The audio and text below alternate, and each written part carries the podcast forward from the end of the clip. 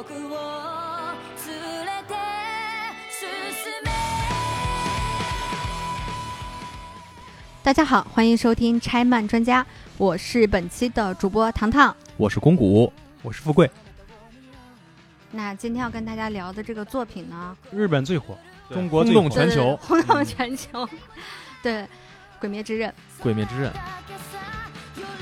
如果咱们聊动漫，二零二跨不过去的一个。不聊鬼灭之刃，就嗯真的跟没做一样了。是的，是的，我们要说一下我们录这期节目的这个时间，录制时间嗯，是二零二零年的十二月三十一号。对，今年收个好尾。对，今年的事儿一定要在今年结了。对不不不不是聊着鬼灭之刃跨年。哎，嗯对，就是这意思。嗯，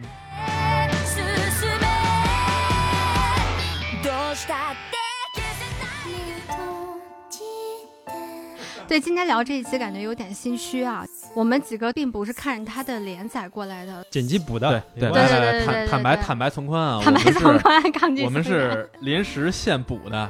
对对对，很担心啊，很担心聊聊不太好。虽然是临时补，但是我们对他呢也有我们自己的理解。对对今天咱们也，咱们就作为一个普通读者，讲一讲咱们看这本漫画时候的心理的感受。对行了。对是的，是的，其实哈，我们仨是有共性的。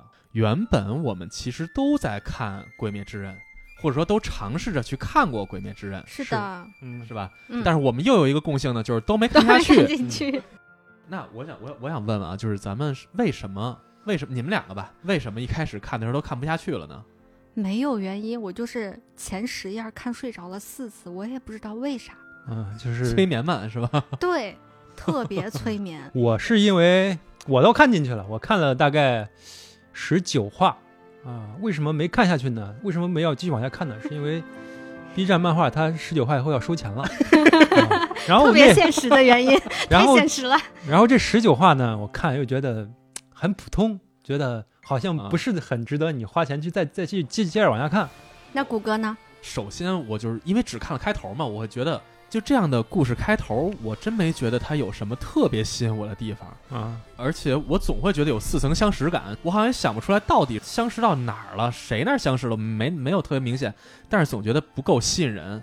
然后第二就是这个画风啊，实话实说，我觉得它是，对，就是尤其在看第一卷的时候，就老觉得是一个劣化版的高桥留美子，我不知道对对对大家有没有这种感觉，因为我看这个时候经常会联想到犬夜叉，是吧？，对就是而且题材其实也有点像，是就是那个年代，虽然年代人不一样啊，对，不那个是打妖怪，这个是打鬼，其实一样嘛。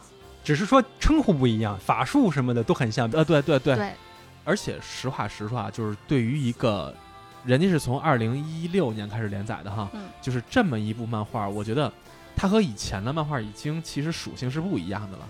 咱们以前在看漫画的时候，尤其在国内来说啊，就是我们直接看的是单行本儿，嗯，一本书十一块多钱、两块钱，其实也不便宜。当时来看哈，是啊，首先是我们我们花钱买的，而且花了一笔不小的钱买的，而且选择是就相对来说它它成本会更高一点吧。对，但是现在在看漫画真的太容易了。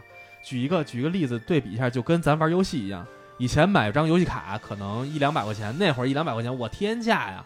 现在看来，玩游戏上 Steam 上下一个啊，是分分钟的事儿试试玩一下可以。对试玩一下，嗯完了甚至于现在多少游戏都免费了。嗯，那，还有的游戏就是你买完多少长多长时间之内，你可以免费退，啊，对，没错没错。所以就是现在对于这种文化作品来说，获取渠道多样化，对，而且获取手段简易化。而且成本很低。对，所以我对我来说这么简单就让我看着它了，所以我就不珍惜。不珍惜它啊，反正对我来说就是，其实想弃一部漫画太容易了。其实这两条两条理由足够了，漫画开头不吸引人，嗯，画风不够吸引人，那我何必追它呢？我还有那么多可以看的漫画，嗯所以我就没看下去。嗯，结果人家能火成这样，我还说这事儿挺出乎意料的，是吧？是的，这么火，咱们都没看下去，那肯定是咱们有了问题。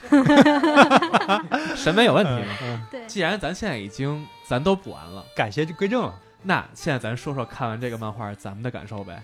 呃，刚刚谷歌说他的画风啊，因为《鬼灭》不是我们在录制阶段的第一期录制的节目，对，在录制之前呢，我们录了井上雄彦的《灌篮高手》，是你先看了《灌篮高手》，你再看了《鬼灭之刃》，它的分镜做的不够流畅。嗯当然，我的对标对象是像井上雄彦他的《灌篮高手》也好，《浪客行》也好，他们确实不是一个级别上的一个漫画作品了。对，整个《鬼灭之刃》，我觉得后面会好很多。嗯它的前就是一直到它中间那个部分，我经常会看看，嗯，卡住了，对对再看一看，再顿住了，就会有不够流畅的感觉。确实如此啊。嗯，然后但是到后面它越画越好，越画越好了。嗯你是觉得它从什么时候开始好的？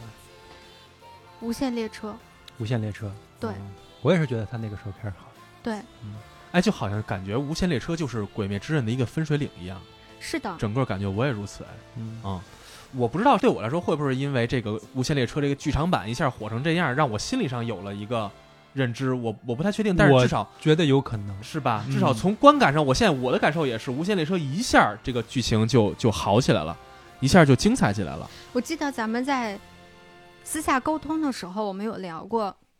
我跟你们有说过，说我觉得他的打斗的那个节奏嗯衔接的过紧，嗯，让嗯因为我们是补番嘛，嗯我们不是说随着你的连载看过来的，嗯我就会觉得喘不上气，就是一直在打，嗯一直在打，一直在打。然后那时候谷歌就跟我说，不是啊，他的文戏很足啊。嗯但那个时候其实我刚刚看到。无限列车结束，啊。刚把无限列车看完，嗯。所以你想他在之前，我后来重新看漫画的时候，重新验证了一下我的这个想法，的确嗯。是他在之前的，因为他小怪多，对，所以小怪的那个故事讲的不是他很细碎。对，很细碎，而且他嗯。不是每一个鬼他都把那个故事讲的特别的完整，嗯嗯嗯，可能相对完整的就是累。对吧？对。然后，嗯，那所以在这个情况下，我就会觉得一直战斗，一直战斗，一直战斗。但是从无限列车开始，他对所有的人物做了一个非常大的一个丰富性的一个一个动作。是的，对，所以我觉得可能从那个时候开始，我们感受到他的漫画的整个流畅度也好，技法也好，嗯剧情的精彩程度也好，有了不一样的转变。我觉得可能跟这个有关系。是，可能也是作者越画他技术越高嘛，这个东西当然啊，对对对，我觉得有这原因，而且我觉得可能是因为作者在前期在《无限列车》之前的那些剧情，其实是在铺陈剧情和是是和设下悬念，嗯就是把这个故事到底讲一个什么事儿。他把这些工作要在前头做足之后，应该是从无限列车开始开始解决悬念。其实我们觉得《无限列车》之前不太好的那个部分，无非就觉得它节奏不好呀，嗯画风不太好啊，这些东西作者可心知肚明了。编辑层面上已经告诉他了，编辑其实是希望能够把后面更精彩的部分提前，嗯但是作者是没同意编辑这个做法，因为他觉得说一个完全什么都不会的人，他没有办法那么快就成长起来，我必须要给他这个成长的时间。这挺好。对，这是嗯这是作者的一个坚持，但是啊，无论怎么着，不觉得这个作品有割裂感。没有。对对对，它不像就是《龙珠》前半部分是一个搞笑漫，后半部分变成一个热斗漫，对就是它它有特别强的割裂感。对但是《鬼灭之刃》并没有说从叙事方式和故事的风格上有割裂感，对可能只是说精彩程度上，或者说讲故事的方式上有一些差别造成的。可能像刚才所说的，我们觉得可能前面不是特别好看。咱们是不是应该补一下这个到底这个《鬼灭之刃》讲了一个什么样的故事？好啊，其实故事很简单哈，就是鬼王杀了男主角一家，只留下了男主角和他的妹妹。于是有两件事要办：第一个，让妹妹变回人类；第二件事儿，和鬼杀队的同伴们一起去剿灭鬼王。对就这么简单，故事很简单，超级简单。别简单嗯，咱刚才一上来就嗯说了，给人定了一性，说人家故事简单哈。我觉得，就首先我想说我的感受就是，看完之后觉得真的挺好看的。嗯它是这几年我看过最好看的漫画，新漫画当中吗？新漫画里头。哦那这个评价很高啊。对呀、其实没多高，全全靠全靠同行衬托，全靠同行衬托。我跟你说，我之前看过《十纪元》，啊，很认真的看过《十纪元》和同期的一些这两年挺大热的漫画。对，就是所谓那些大热的漫画，确实它的整体水平要高于那些哈、啊这是至于我的感受。嗯，而且我想说，这个作品很简单，完全不是在贬低它，是的，对对完全不是，是而是他把一个简单的故事做得这么精彩，我觉得是真的很有功力的，是是？吧？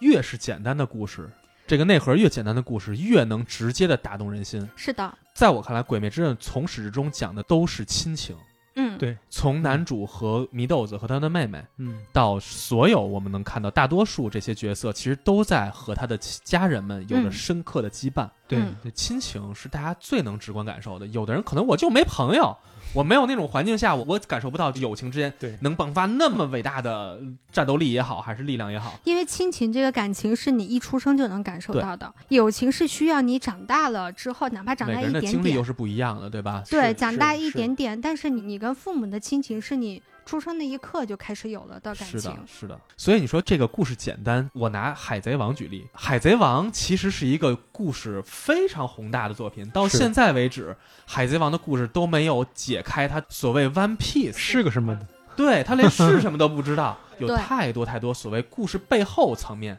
有更深的那些背景设置，嗯，就这样的东西，让《海贼王》成为了一个有史诗感的这么样一个作品。但是《鬼灭之刃》自始至终都没有。对这其实阵营很简单，就是好人们要面对一个从始至终他就是一个恶的鬼的头领，叫无惨。作为东方人，我觉得中日韩三国别的国家我也不太懂啊，就是我们东亚文化里头这样的故事，就是我们大家最熟悉的，也最能感同身受的故事。你像这两年火的一些好一点的剧，咱就举《琅琊榜》，他至始至终都要去给赤焰军翻案，他做的每一步他都是要干这个事情。他还有一个次要的一个一个条一条主线，就是他要扶立一个新君，开启一个不一样的朝代。嗯，但这个故事就很受大家喜欢嘛。嗯这两天不是说《琅琊榜三》要拍摄了吗？剧本已经完成了，大家都非常的开心，嗯嗯。很期待它。其实都是一样的。然后再一个，对我来说，这个作品牛逼的地方在于什么呢？就是这个故事它没有无限升级的战斗和敌人。大家都说《龙珠》的遗憾，《龙珠》的遗憾是什么？就是如果能在弗利萨篇结束的话，《龙珠》就太好了。悟空变成了传说中的超级赛亚人，完美结束嘛？嗯，结果出来了一个比宇宙之王还强的沙鲁，又又变成超级赛亚人二了吧？沙鲁打死了，又出来一个更厉害的叫布欧的。哎，作为受众，你会有受骗的感觉吗？宇宙之王都已经打死了，你又出来了一个比宇宙之王还强的，你给我定个义吧！你告诉我他是什么？那之前的宇宙之王又是什么？就是你之前全骗我呀！你看，我就说受骗的感觉嘛。但这就没有。鬼灭之刃可不是，就没有鬼灭之刃一上来杀他全家的人就是最终 BOSS，对，最终 BOSS 也不是一个人靠变成超级赛亚人，完了噼啪就给他打死了，人家没有，人家是用了很大的心力去最后众志成城的在危机之下战胜了最终的那个那个敌人。嗯，我觉得这个是一个特别清流的做法。我当时看到这个漫画的结尾的时候，嗯。我觉得我的我就像经历了一场真实的战争一样，嗯，打得非常的辛苦。哎，那咱们 我来给大家捋一下，最后跟无惨的决战的时候，正义的一方动用了多大的力量啊？排名不分先后啊，排名不分先后。首先哈是朱氏，朱氏嗯。先是给无惨下了药嘛，嗯。下了刚才所谓四种毒，御侍郎，嗯，操控了明女，无限城给破了，对，这个才能让无惨能见着月光，对吧？然后普通队员们的自我牺牲，嗯，嗯，就是当五惨复活之后，帮青志郎出去挡刀鬼杀队的战士们，对嗯我们什么都做不了，我们就是肉盾对我们只能当肉盾。然后所有的柱们，所有活着的柱们，对。在最后一场大战的漫画当中，他不断在重复说，就每一个队员啊，嗯。一定要打到我真的站不起来，我真没的错，就是真的真的呼吸不嗯。上来，真的要死亡的那一刻。他们用的一句话叫“我拼尽全力还不够，对，我就必须而且他们总觉得我自己还没有嗯帮上什么忙。嗯，嗯，就是大家都豁出一百二十分的努力对，在干这个事嗯儿。还有灰地灾，也就是新主公嘛，是，还有老主公死的那个主公，嗯，就是主公们在设下了运筹局帷幄嘛，对吧？对大家在嗯在用头脑去，虽然我没有力量，但是我用头脑去自杀一开始不是因就因为主公自杀，这都是为了要把无惨埋到自己的局里头。对是的，是的，是的，然后祢豆子在重要的时候，在亲情的加持之下跑到战场上，最后也是因为他嗯让主角炭治郎能够嗯重新回到人类的世界。对嗯我觉得这也是祢豆子的努力，是吧？对，然后元一很早很早的一个天神一样的人，虽然没有在当时杀死无惨，但是正是因为他的刀伤留在了无惨的身上。之后战斗中，大家意识到原来元一也一直在战斗，嗯是他之前留下的那些那些伤。我觉得他不仅仅是留下伤口这么简单，那都是我觉得都是啊外在的东西。我觉得他是把整个跟人类要把鬼灭掉的这个意念，他生生世世的流传了下来。所以说，你看，当你面对一个强大的无以复加，甚至于你根本就打不死的一个怪物的时候，我们要怎么去面对呢？我们能看到的好人，从最高级的柱们，到最下层的普通老百姓，每个人都在尽自己的全力，才最后创造了战斗的胜利。我觉得这样才是这个漫画区别于其他热血漫画，嗯，靠一己之力，靠英雄，一个英雄，对对对，因为他现实，因为他残酷。对他很残酷，他很真实。哦，还是那个意思啊，嗯，没踩谁啊。因为确实如此啊，我们做这个漫画节目的时候，很难免会做一些同品类的类比，但是绝对没有说我们这个好，那个就不好，是的，而只说我们这个作品选择了这样的讲述方式，而那个作品选择了那样的讲述方式，嗯那没有好和不好，嗯好吧？嗯，没有好和不好啊。求生欲满满。还有一个我个人特别喜欢的，就是这个故事的结局实在是太浪漫了。一个是嗯。当世的结局嗯，和来世的结局，当世的结局我就特别的感动，因为嗯。他在第一话的时候，他本来就想说爷爷是一个人生活，嗯我想带弟弟妹妹一起来，嗯。然后弟弟妹妹死了。嗯，然后他现在带着他的新的朋友、新的亲人，应该这么说。然后完了，哎呀，说说快乐的生活带来点难过对对对对对对，说说我都很感动这个东西。原本家被无惨和毁的支离破碎的那个家，他当他离开那个家的时候，家里只有几个坟墓和一个空荡荡的房子。但是当他结束所有故事的时候，他带着两个最好的朋友和自己已经恢复如初的妹妹，重新回到自己那个家里头，大家快乐的、热闹的、折腾的，让这个家又变成了一个新的家。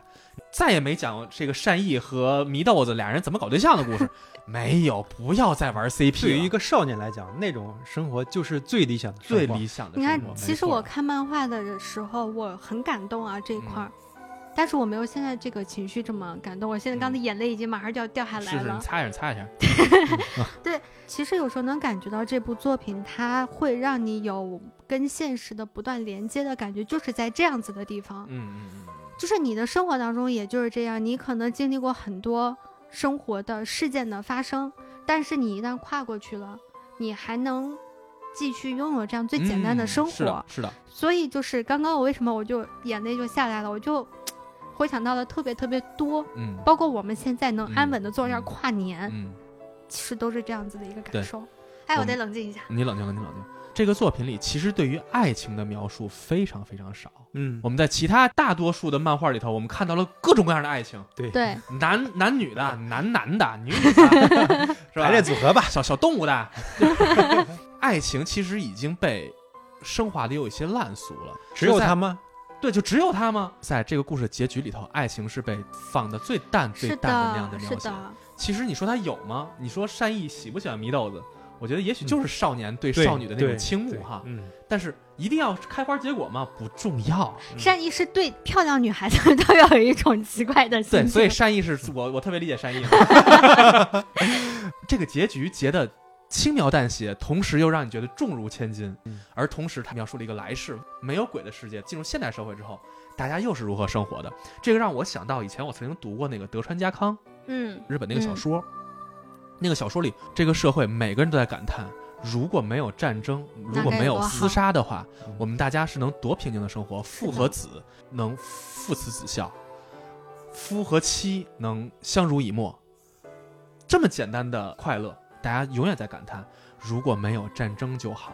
嗯因为有战争，所以这些都没法实现嗯。而在《鬼灭之刃》里，我读到了这样的感受。大家其实也都在有鬼存在的世界里头，在挣扎着、煎熬着。我们想过平凡的生活，但是过不了。嗯，而当一切结束之后，当大家重新来到那样的时代、新的时代之后，没有鬼了，大家又开始幸福的、平静的生活下去了。这样结局结得很舒服。对，《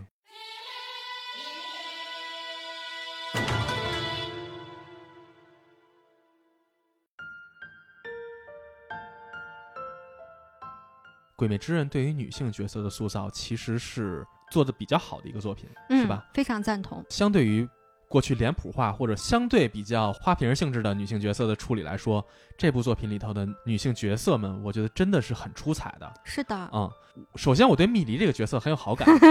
我大概知道你为什么对她没有好感，嗯因为我是女孩子嘛嗯，所以我看完这个作品的时候，我第一反应就是这个作者特别的懂女性，嗯也尊重女他性，很细，他认可女性的力量。嗯就他不会觉得女孩子都是被人保护的，战斗场面我我要缩在后头的，嗯不是的。嗯你比如说啊，就《祢豆死诗》里面特别可爱的那一挂的，嗯很萌的那一挂的，当然他有他火力全开的时候，那真是太酷了。嗯但是我就记得炭治郎的师傅说过一句话，就是。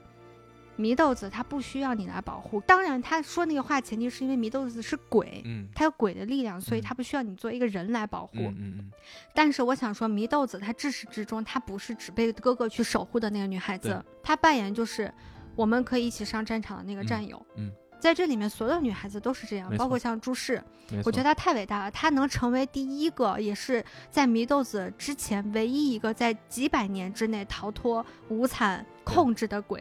对她说她对自己的而且身体，凭一己之力，对她没嗯有，她没有任何外援，她也没有人来理解她，太了不起了。太了不起了。她嗯对她说她对自己的身体做了非常多的改造，嗯就这一句话，你就可以去想象他嗯吃了多少的苦。嗯嗯，蝴蝶忍其实也是摄入了常人七十倍的紫藤花毒，人家也打了，人家也不是没打，是的，但是这些女性角色还用了其他的，能够充分发挥她们长处的方式。有一种说法就是，是不是只有当女性活成了男性的样子的时候，你才可以被承认？嗯就是在我看来，我是不认同这个观点的对吧？嗯你完全不需要像男人有大肌肉，对然后有大力量，你能砍下十个鬼的头，你才能嗯成为那个可以被称赞的那个英雄。不是的，嗯，没有关系。我承认女性和男性相比一下，她的力量感她就是弱，对，对吧？但是女性也有女性的优点呀。我觉得朱氏的刚强是很多男性都没做到的吧，在这里是的，是的，嗯是的，是的。为啥我说这个作者他尊重女性，他不会刻意让女性变成男性，嗯他认可女性，他是认可了女性和男性的差距，也嗯认可了女性她自身的那个力量，甚至于在打败无惨的战斗里头，其实是朱氏起，到了决定性的作用。没错，如果不是因为他用那样子毒素让无惨衰老，让他的力量衰弱的话，我不觉得最后能够打败无惨，肯定打不败。无惨不知不觉就衰老了几百年，九千年，九千年九年。千年。对九千年，所以你看，她其实出场的女性角色不多，嗯，但你每一个都让你印象深刻。没错，有几个鬼也让我印象深刻，嗯比如说那个朱砂丸扔嗯球的那个，他最后他就说：“我就是想跟你在一起玩个球。嗯”也让人 印象特别深很心疼，很 心啊疼。更不用说那个舵姬了，嗯，舵姬和继夫的故事，我觉得就某种程度上讲是炭治郎和祢豆子的另一个翻版吧。对，啊、那一个是幸福的童年，一个是不幸的童年，他们是有呼应关系的。而嗯同时，在最后两个人要死的时候，两个人还在吵架，但是好真实啊，那个吵架。，对，但是炭治郎给他们劝和了，因为炭治郎能理解他们，嗯只有炭治郎理解他们。这样的设计是让这个故事发展到刚刚那么激烈的战斗完之后，让他们展现出了人性的部分，包括在最后两个人到黄泉路上的时候，两个人那个告白，说我如果有来世了，我还要你当我哥哥。这时候的告白会让我觉得，我靠，特别感。好他妈感动啊！啊是的，是的，虽然我们一起童年的时候吃过那么多的苦，我们受过那么多的惨事儿，但是在所有人唾弃我们、背弃我们的时候，只有你面向我站着，所以我会一直站在你身边。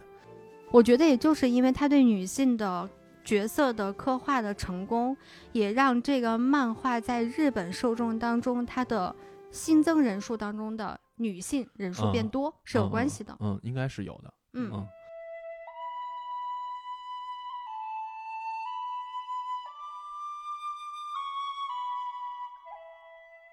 不只是女性角色塑造的成功，嗯，反派角色的塑造也很成功。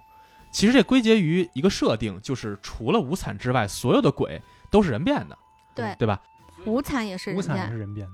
除了无惨之外，其他人都是让无惨弄的嘛。对，在这些所谓的敌人里头，依然有故事设定非常打动人的那些人。我印象最深的那个反面角色就是伊窝座。嗯，嗯，伊窝座这个角色哈，一开始登场的时候，其实想必大家都对他恨之入骨，因为他是把炼狱杀了那个人。是的，对炼狱是登场的真正战斗的第一个主，对而且他又是最阳光、最积极、最好的那个人，是吧？嗯，就是永远那么那么温柔、善良，对大家都那么好的人。嗯，伊沃索一出场就给他干死了，所以他是一个一开始注定是一个反派的人物。但是当后来开始揭示他的人生背景的时候，我们突然发现，其实他有一段儿心酸往事。那么心酸的往事。其实伊沃作早前哈是一个生活在社会最底层的一个小孩儿，嗯，他的父亲是一个身患重病的人类吧？对，他母亲不在，不在身边，只有伊沃作能照顾他父亲。但是因为父亲没有工作，没有没法生活，所以家里没有钱，对，嗯所以他只能自己出去偷啊、抢啊，干这种非法的事儿吧，嗯，去换来维持家庭生活的这样的钱，是，给父亲买药，给父亲买药，照顾父亲。嗯，因为他做这样不体面的事儿，被父亲知道之后，他父亲觉得我不想让你偷来的钱来养活我，嗯于是父亲上吊自杀了。哦他大概那个地方说了一句，就是如果你能走上正途，嗯我就能放心了。嗯嗯嗯他就觉得他很抱歉，没有把好的生活、好的教育带给这个孩子。是。嗯但是对于伊沃措来说，这个是什么？这是我费尽全力想帮助你，嗯结果你你是否定我的。嗯，这个对于一个孩子的打击，想必是巨大的哈。嗯结果伊沃措走上了犯罪人生，开始每天上法制进行时，法制进行时，他开始在社会上变成了一个闲散青年吧，应该算是，因为没有人生目标，没有理想，没有家庭，一无所有，嗯。在社会最黑暗的角落里生活。然后有一天，在他打架的时候，被一个道场的馆长给拦下来了，是吧这？道场馆长也挺逗的，就是我开一道场呢，但是没有人，也没也没有 也没有员工招不，着，反正我招不着学徒。对也没有员工，就我自己，我开一道场，我觉得你特能打，你来吧。对，嗯然后这个人就直接把这个伊沃措打了一顿。其实这就像叶问，叶问到那个道场街 开个开了个道馆，让那个整个道场街的人都来踢馆，对对对对然后他招不着人。对对，然后把伊沃措打了之后说：“嗯，你已经被我打死了，完了现在你就跟着我混呗。”就莫名其妙的哈，真是莫名其妙的说：“那你你你来帮我来吧。是”伊沃措还说：“那我帮你什么呀？我帮你，对我能干什么呢？”结果发现这个馆长呢，他的女儿也生了重病，对，特别特别重的病，只能躺在床上不能动哈。然后他老婆因为家里头这个女儿生了这么重的病，家里也很沉重，也压力也很大，结果就自杀了。是但是这个馆长特别积极阳光哈，嗯直接找了伊沃佐说：“那你就跟着我，你帮我照顾我闺女吧。”嗯大概这意思吧，接纳了伊沃佐。对，其实是因为有人收留，那流浪狗嘛，对吧？就是有人 有人管我，我就。我就来呗。嗯，然后开始照顾这个女儿。因为伊沃佐自他有记忆以来吧，他就一直在照顾病人，对，所以他觉得照顾病人的生活对，对，所以他觉得照顾病人的生活是正常的生活，这不就是生活本身吗？是，所以他也没有表现出任何的哎呀不耐烦，觉得疲劳，觉得烦，不会说，嗯甚至于哎照顾的时候还挺好，给人弄得挺高兴，是吧？对无形中吧，跟女孩说，那你这个病等好了之后，咱们一块儿出去玩啊。对，无形中给了这女孩活下去的希望。其实这个女孩在被照顾的过程中，她没有那么阳光，她没有爸爸的那种对于生活的留恋什么的，因为她一直不能动嘛。对，我大概印象当中好像有她问过一窝座说：“你为什么要这么对我？”嗯嗯，然后就是刚刚谷歌说的那个，伊嗯沃座就觉得这是一件很正常的事情。因为你病了，所以我要照顾你。对，然后他那个时候其实已经大概表达了我可能不久将来就要死去的那个意愿，嗯那个那个想法。但是伊沃座就说：“哎，你就好好的吧，没关系，我好好照顾你。你看那嗯边放烟花呢，改天我带你一块儿看烟花。”，这就是他们的一个约定。对，其实就是这么看似无心的几句话，反而给了女孩特别强烈的生活下去的希望。对，而事实也特别好，因为一窝座的照顾，女孩有了活下去的希望，所以他真的活下去了。病好了，对病好之后呢，这好事就一件一件就来了呗。年纪相仿，相处了两三年了。结果这个女孩就对这个伊沃座产生了感情，有了爱意。他表白的那个场面特别美哦，对就在那嗯个烟花下面就说：“我想做你的妻子。对，嗯女孩先告白了，哇”塞，对，倒洒香水还是。对于我当时看到这块来说，我觉得，哎，好日子来了。嗯伊窝座的生活在这个时候开始开始走上正常人的生活，但是对他来说，我相信这是幸福的生活。嗯他就是那种上半辈子已经过去了，我的嗯重生开始了。因为女孩向一窝座求婚，这个女孩的父亲也特别愿意把女孩和道场都交给一窝座，嗯，是吧？是的，新生活要开始了的时候，嗯伊沃座决定说回到家乡，给已经去世的父亲去扫个墓，告诉父亲自己的人生要好起来了。是的，于是他离开了道场。等他再回来的那天的时候，发现一切都又完蛋了。那些心生嫉妒的歹毒的其他道场的人，就在嗯伊沃座这个道场的水井里面下了毒，嗯，就毒死了这个女孩和馆长。对等于老丈人和媳妇儿都死了。是的，当一个人哈原本生活的特别特别不尽如人意，而因为另一个人的救赎，他重新走上正道之后，这个人就是他生命的全部。嗯当时伊沃索也会把说自己我要努力变强，努力变强，因为他要保护他们两个人，嗯这是他的人生信条。对。但是当这一切发生之后，伊沃索一瞬间，所有所有的心理防线全部被打碎，所有他之前坚信的、他要保护的，全部都烟消云散。嗯，于是他做了一个选择，还挺过瘾的，把剑道道场全杀了。六十多人全部杀死，而且非常残忍，对，非常残忍。那个场面不亚于那个鬼吃人的那个场面。他那个时候已经成了鬼了，应该这么说。对对对，是的，人变成了鬼了，对是。的，但是在我看来很痛快。嗯，结果在他杀完这些人的那天晚上，一个人出，一个鬼出现了。对，无惨来了。对，伊沃索直接就冲上去要揍这无惨哈，完了结果被实力更强的无惨一拳打穿了脑袋，是，然后说：“要不然你变成鬼吧。嗯，”伊沃索当时说的是：“反正我一无所有了，嗯变就变吧。无所谓了。”对就这样的故事，人变成鬼的故事，是我完全能够理解，甚至能接受嗯。而当他变成鬼之后，伊沃索所保留的一个特质是什么呢？是他特别认可强者，而且他特别希望自己再继续变强，继续变强，无限的去追求更强。嗯，对但是他已经忘了，他变强的原本的目的是要保护自己的未婚妻的。因为他原来觉得，因为我弱小，嗯，我没有保护住父亲，嗯我没有保护住我的妻子，还有我们的未来，嗯，所以他才说我要变强大。但是他已经忘了自己实际上真正要保护的人，以保护的。他已经一无所有了。他真正要保护的人已经不在了。嗯，所以这真是一悲剧哈，这真的是一个悲剧性人物。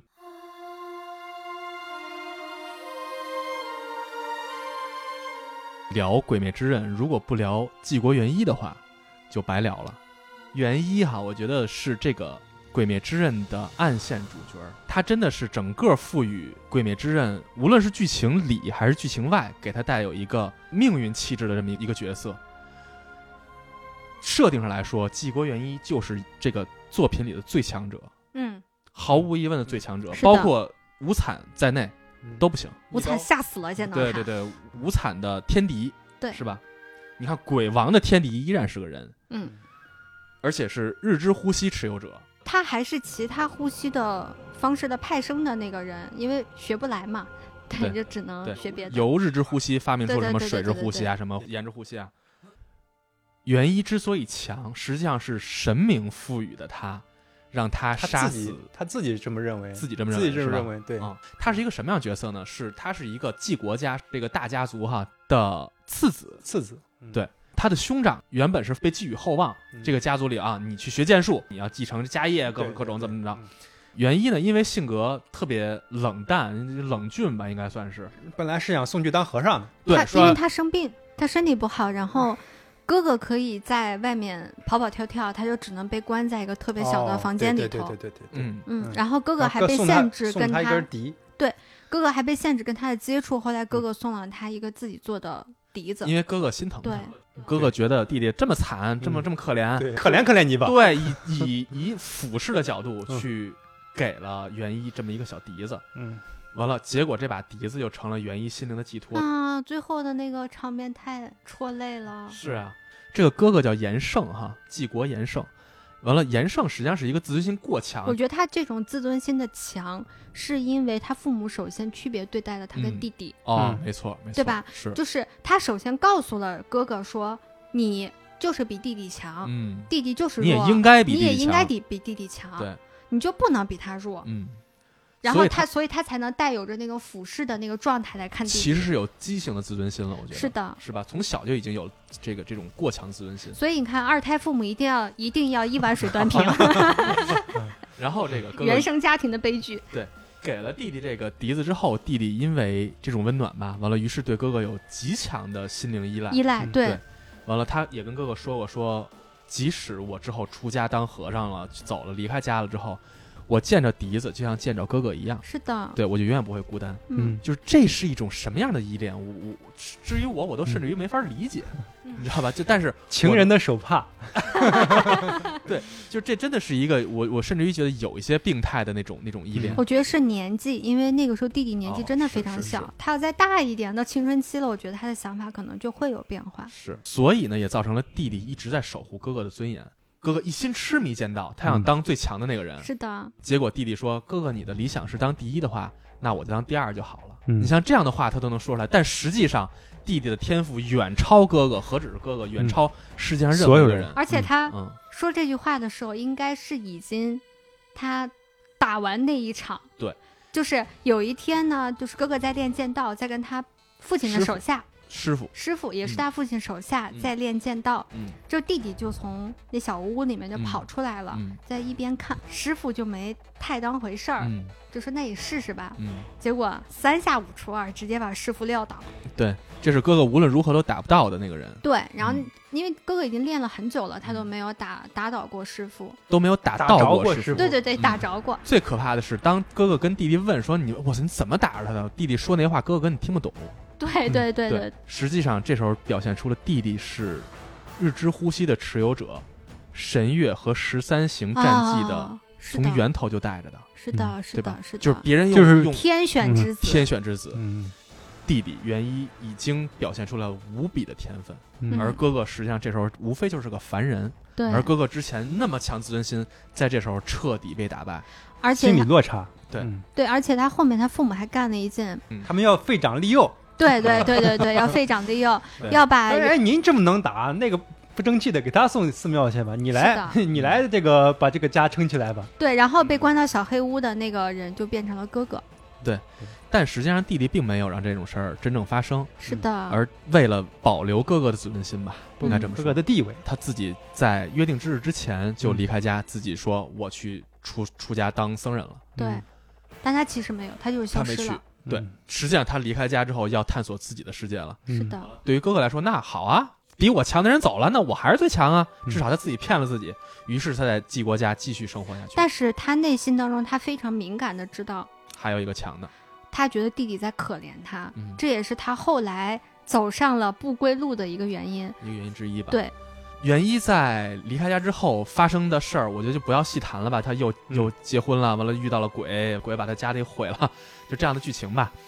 我觉得这些其实到在我看来并不是那么重要的剧情了，嗯。嗯，而真正重要的是哥哥在家里头继续成家立业之后，当他已经成为比较有名气或者有能力的剑士之后，在野外遇到了鬼之后，和他的属下们，当他马上要命丧鬼手之下的时候，自己心里头最最不希望出现的、最最不希望认输的那个弟弟又出现了。他被弟弟拯救了，这是他特别跨不去的、跨不过去的心理门槛。对弟弟出现一下就把鬼给杀了，自己被弟弟给救了。天哪，我觉得这种对于自尊就是摁在地上踩两脚，摩擦摩擦又摩擦。对所以哥哥内心深处肯定就会有特别难以接受的地方。结果是哥哥抛妻弃子、离家舍业，嗯什么都不要了，我就要变强，嗯。我要超过弟弟。嗯。哥哥也加入了鬼杀队，嗯。嗯，结果他又意识到，在鬼杀队里头，因为弟弟早就已经加入了这个这个队伍了，而且他能力确实太强了。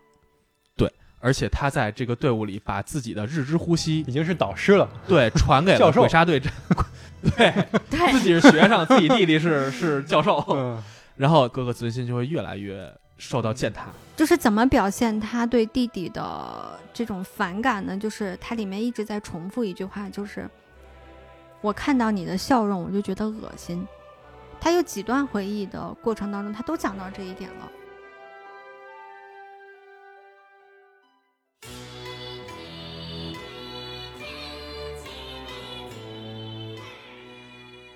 有一天，元一遇到了无惨。这时候的无惨其实看这个元一并没有觉得怎么样哈，就是在在真正交手之前，嗯还是以那种威压的态势。结果元一用了一刀，嗯嗯，就让无惨明白了自己今儿得死，对，是吧？就是完全碾压式的实力。对，我觉得这个也是可能是无惨这一一一鬼生来说，吃的最大的亏。对，就唯一觉得真正觉得我操，完全碾压式的恐惧，嗯可能也就这一次了吧。嗯，当时伴在无惨身边的那个女哦孩子、对，就是朱氏，朱氏也看到了有这么一个人存在。嗯对，也坚定了他要逃脱对无惨魔爪的那个信心。对没想到的是，这个没想到堂堂鬼王居然会跑了 忽然跑了，无惨能分成好几千块儿，是吧嗯？完了就跑了。对，虽然他也尝试着想把这些肉块全部弄干净，但是也、嗯、不行，太多了。嗯结果无惨唯一的一次想能诛杀无惨的机会就这么被错过了，因为这一瞬间的大意吧，造成了鬼王的从此以后再没有见到鬼王的机会了。嗯，回到鬼杀队之后，嗯，大家明白了哦，原来你你你让这个鬼王跑了，嗯这是第一。啊，啊你第二，你还放了一个女的女鬼，我靠，这这见着鬼没杀，这是你第二。第三个一个重要原因就是，你哥哥也变成鬼了。嗯虽然这三条原因都挺重的哈，但是嗯鬼杀队就把元一给开除开除了了这事儿，我觉得有点太太荒唐了。嗯但是无论怎样吧，就是元一背负了自己该背负的责任，他被流放了。嗯，嗯，对之后的元一就变成了一个扫地神僧无所无所事事，那么强没事，对他的一生都在探讨自己的日之呼吸嗯该如何传递下去的事儿。嗯这个时候，他遇到了炭吉，也就是炭治郎的祖先。他也通过炭吉一家的温柔的对他的照顾，元一好像也得到了救赎。是的，嗯他一生不太爱笑，不太有表情。他一生觉得自己最重视的人是哥哥，结果哥哥还背叛了自己。他一生的责任就是杀死鬼王，还被鬼王跑了。他好像觉得一生变得没有意义，没有价值，我活着干嘛？但是炭吉一家告诉了元一啊，其实活着就已经是意义了。是的，对我觉得这个事儿是一个挺哲理的、挺哲学的事儿哈。是的，啊、但是这就是生活本身的价值嘛，嗯对吧？然后最好看的一个笑就是元一在离开炭吉一家之前，简直就是就是神佛一样的笑，同时也把日之呼吸的这个一套剑法，通过好像平时舞剑的那个那个舞蹈上嗯传给了炭治郎一家，炭治郎祖先应该是完成了自己把这个至高剑技流传下来的使命，在人生的终点前，他又见到了哥哥。在他马上就要肉体死亡的那一刻，就是我觉得他能自己判断出自己死的是哪天。是的，嗯，而且他见到哥哥，我记得他说月黑风高夜，嗯。对，他哥是，你看我修炼这么多年，我来给你显摆显摆，你看我现在现在看我多牛，啊。对，就一刀，然后他他说的，他当时说了一段话，他说，大概意思就是你活成这样真可怜。嗯，我觉得这句话真的就是杀人诛心，嗯这比那一最后那一刀来的还重。要来的太重太多。他等于嗯否定了哥哥他成了鬼之后的所有的努力追求，对意义。对就是那我成为鬼的意义，我成为那个最强者意义是什么呢？作为哥哥啊，也就是这时候的黑死木，他其实对，他是上弦一，对，就是那个能力最强的那个，在无惨之下的那个鬼，对就是除了无惨就属他了。对，就是即使修炼到这个程度，他其实的目的依然是成为最强剑士，我要赢了弟弟。然而，当他真正面对弟弟的时候，他觉得自己好像有实力。我已经用了这么长时间，一直在努力的去去提升自己。我用了最非常的手段，变成了那样的物种。我我我我都他妈 长长出六只眼睛来了，我靠，多牛逼！但是当他面对袁一的时候，这袁一仍然在可怜他，嗯就是一种一种嘲讽、戏谑的我，跟你感受不一样，嗯我觉得他那种可怜是悲悯，嗯嗯，就是以元一他展示出来那种胸怀，嗯。他不会是嘲讽，这是我个人的理解。嗯嗯我觉得他是真的悲悯他的嗯哥哥，嗯他觉得你怎么能活成这个样子？嗯。咋混成这点儿了？但是在哥哥眼里头，耳耳朵也没啊听出来的，是是嘲讽。啊，嗯。而且有道理。而且元一后面还干了一件事儿，就是他砍完哥哥那一刀，其实哥哥没有死，嗯，他死了，嗯他的肉体走到了尽头。嗯然后他哥哥就是你为什么不能再来砍第二刀？意思嗯就是、我是来抱着跟你决一死战的嗯那个心态来的，嗯结果你自己死了，你连我跟你比拼争个第一还是第二的连生死的可能都不交给我了，都不交给我了。嗯就哥哥就觉得他在弟弟面前全盘皆输。全盘皆输，确实这种感觉。结果哥哥面对弟弟的尸体，一个老朽的老者的尸体，还是给斩断了，把自己弟弟亲手斩断。啊，然后看到了，看到了那个，即使弟弟已经很老朽了，我猜嗯。他，咱不管那个那个年代人能活多久，但嗯是你从他那种枯朽的身体，你应该能嗯。感觉到八十岁、九十岁的感觉了。嗯你还有那个光亮如新的包在那个手帕里的，儿时送给自己的送给他的那个笛子，哇，那出来那眼泪儿时弟弟对哥哥的感情至死没变，是的，嗯而且那个笛那个笛子还让他哥已经给砍成两段了。是的，是的，非常可惜哈，觉得嗯。嗯。当然，哥哥也说，这个黑死木当然说了，说我过活了这么多年，活了这么久，咱们的父母，我的妻儿的脸我都不记得了，嗯，对对对对对对，就记着你这张笑但脸。是对，但是我现在能记起来的还是你这张嗯。我最恨的这张脸。嗯。嗯，其实你说他真的是恨吗？也许哈，嗯。真的不只是恨，而是嫉妒，或者说憧憬，嗯。或者是什么，就是至少这是一个很复杂、很复杂的感情放在这里头。但是这兄弟的羁绊，我觉得这也是一种羁绊啊。嗯。这样的兄弟情，我觉得也是一个特别值得大家去回味的一种感情。挺难过的这个结局，嗯。某种程度上不算他的个人的成长经历啊。嗯。至于整个故事情节发展上面，我觉得他嗯。很像《哈利波特》里面的邓布利多，他是引导很多人抗争的那个领袖、精神领袖也好，或者说那种绝对性的领袖也好、力嗯量领袖也好，因为 邓布利多也是伏地魔最害怕的那个人，嗯嗯嗯完全不敢面对的人。嗯，在我看来哈，原一就是一个人行走在消灭鬼的孤独的一生当中。嗯呃，同时引导着众人这些有志之士们完成自己使命的这么一个引导者。对，他是整个《鬼灭之刃》，如果说有一个纽带或者说一个中枢神经的话，我觉得原一就是这个神经。是的嗯其实说到《鬼灭之刃》和《哈利波特》啊，嗯刚刚我们提到了邓布利多，我嗯，原一和邓布利多的关系。对对对，原一和邓布利多的关系。其实我在看《鬼灭之刃》，大概看到十来话的时候，我记早期啊。很早期，嗯我就有一个，因为我是哈迷嘛，嗯我就有一个很明显的感受，就是就是《鬼灭之刃》和《哈利波特》上面有很多设定都很相似。嗯当然，我们说的相似不是完全划等号，也嗯并不是来说它有抄袭的意味。嗯嗯我们只我只是来来来觉得，或许这可能是这种类型作品的共通能打动读者的元素们。元素。嗯，对对对对，比如说啊，就是在《哈利波特》里面，它有凤凰社，嗯然后凤凰社里面像奥罗呢，就是去杀食食死徒的。嗯那在对应到《鬼灭之刃》里面，就是对，就是猎鬼队，就是啊，鬼杀队。对对对。然后嗯，凤凰社对应的就是产屋夫嘛，嗯嗯，都是他们那个嗯调配的那个嗯运筹帷幄的那个机构。嗯然后比如说男主身上都有血海深仇，当然这个嗯过于简单了 啊。对对对，啊啊、还有一个就是让我觉得特别有意思的地方，就是无惨他有五个大脑和七个心脏，嗯也就意味着你得杀掉多少次。如果你不嗯用嗯朱氏的那种办法的话，嗯。你得砍多少次你才能把它砍死？嗯，那对应的是什么呢？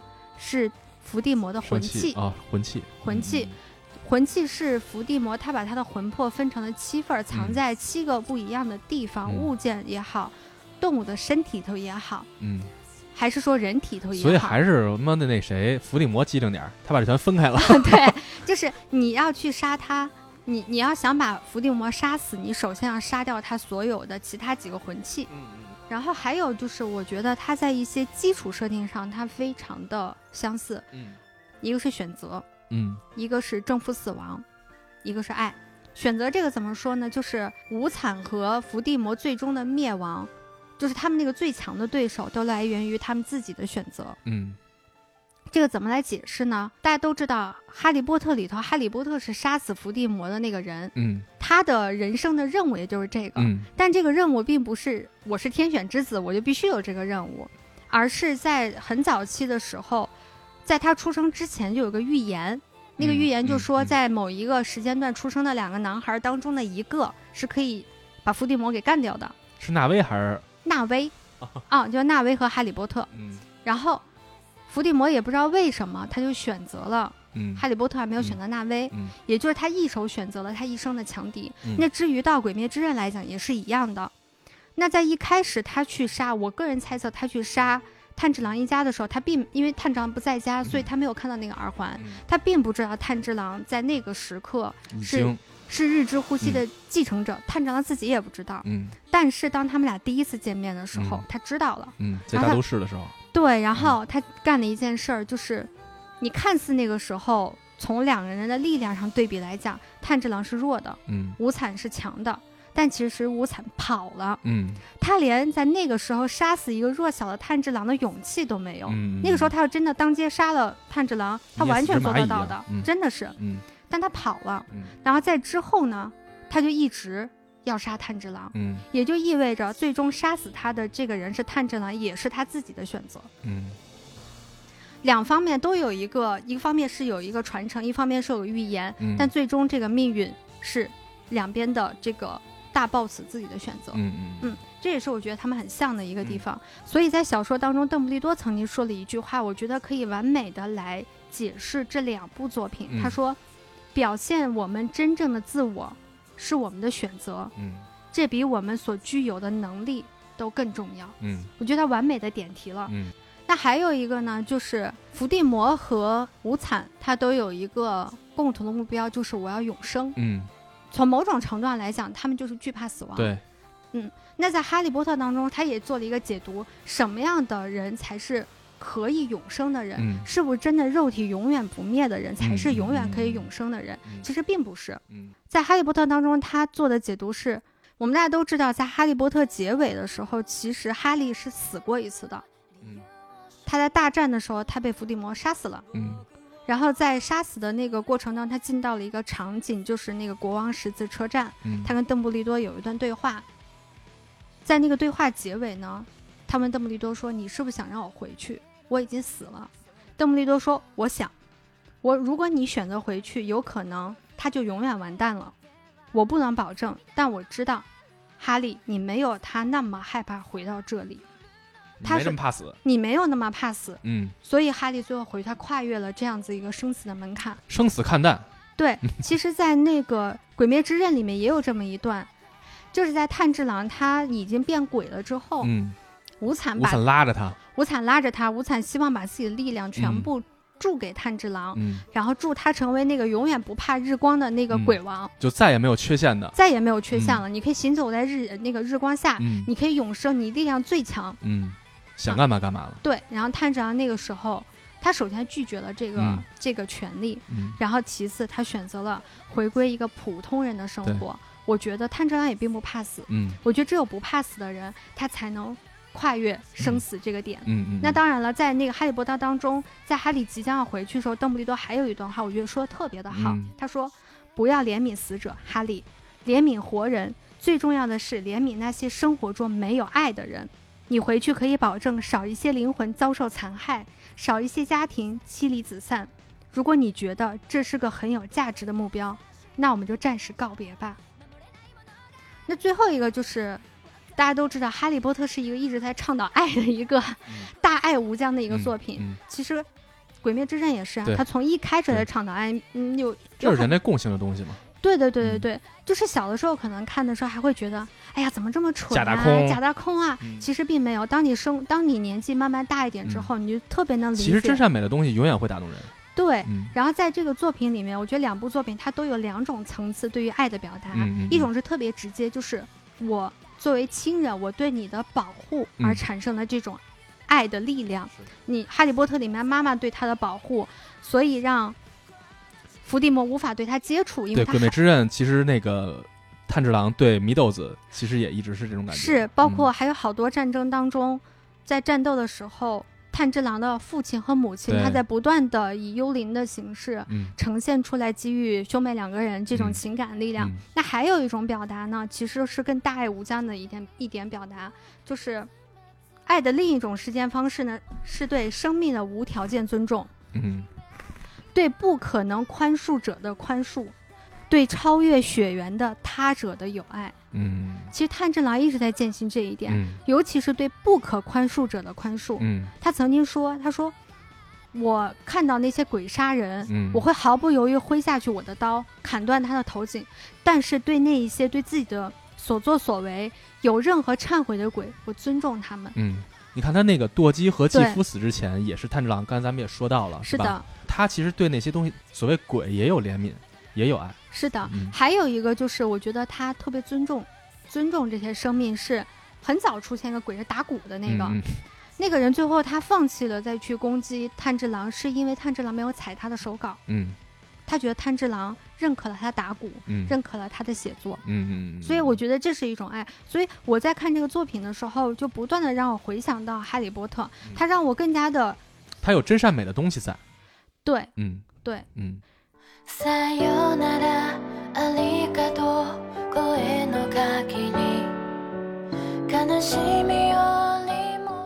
原本哈，我在准备今天这个我们聊的这个大纲的时候，总结了一部分就是关于热血漫画的热血模式的这么一部分东西。刚才听你说完这些之后，我觉得热血漫画所谓这个模式，我觉得不需要探讨了，并不是热血漫画的模式，嗯而是文艺作品的模式。我觉得好的文艺作品他们会有相同的主题、相同的主旨，只不过他们的表达方式不一样。是的，但是他们或多或少，我刚才你也说到哈，这个并不是抄袭，对而是优秀的文学作品品类里头相同的质地的内容会有并行，对这也证明他们这个这套东西是合理的。人类有很多共同的情感，如果嗯你想激荡这种情感，你嗯就会需要有方法，对，能用一种好的方法，嗯，把这种共同的情感给传达出来，它就是好的作品。没错，没错，没错。所以说，你看啊，就是《鬼灭之刃》火，我看现在很多很多平台，今天甚至于我在某些比较大的新闻媒体平台上也看到了啊，为什么有有人在聊为什么《鬼灭之刃》能这么火？